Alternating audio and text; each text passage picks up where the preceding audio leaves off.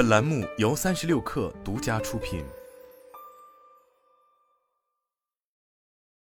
一度陷入经营困境的鲜花电商花家开始重新卖花了。一月十日，花家创始人王珂在微信公号上表示，经过一个多月的努力，业务已做到了重启，开始向老用户发货，第一批共计一百单。去年九月，该公司曾因资金问题停业整顿。王珂提及，重新卖花是花家的唯一选择。他承认用新订单的利润去完成老订单的派送，眼下并非最佳方案，但这是该公司能付出的最好行动和解释。界面新闻查看花家微信小程序商城，发现花家已上架多款花类产品，价格在几十元到上百元不等，最快可两小时送达。重启花家之前。王珂针对公司是否倒闭、创始人是否跑路以及订单发货等问题，曾一一作出回应。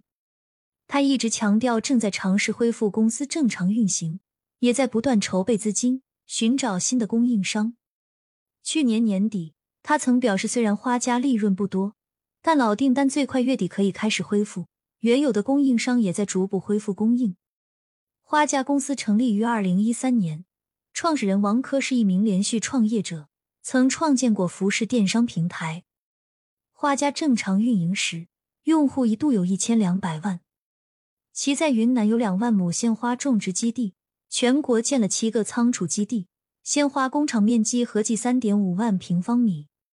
二零一七年时，花家曾对外宣称月发货量达两百万，但月流水过亿，仅上半年便卖了三亿多，且已实现盈利。创立之初，花家即获得合计一千多万元的 Pre A 轮融资，此后累计完成六轮融资，总金额超两亿元。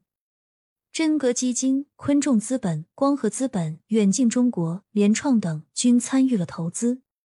王珂本人也出现在后两轮的融资方名单中。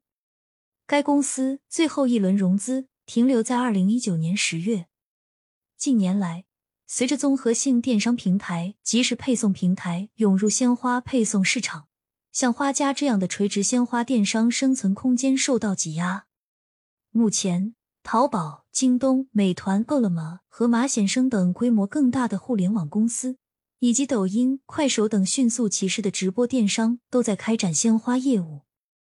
除了竞争加剧，鲜花消费也受到疫情等大环境影响。导致花家难以从市场寒冬中走出来。去年九月，花家被曝存在配送时间延迟、拖欠供应商款项等问题，后被法院强制执行五十一点九一万元。花家随后在全员信中称，由于淡季、历史订单履约以及银行还款压力等原因，导致公司一直入不敷出。此前曾考察过该项目的一名投资人对界面新闻说。花家之所以走到今天这步，与很多生鲜类项目失败的原因类似，卖的都是不容易保存的产品。如果只想把花卖给消费者，毛利率很低，只有在婚礼或者商务活动上用量才会比较大，但后者的市场空间有限。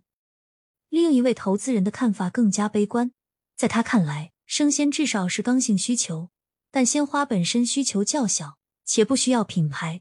用户更愿意选择价格便宜的鲜花。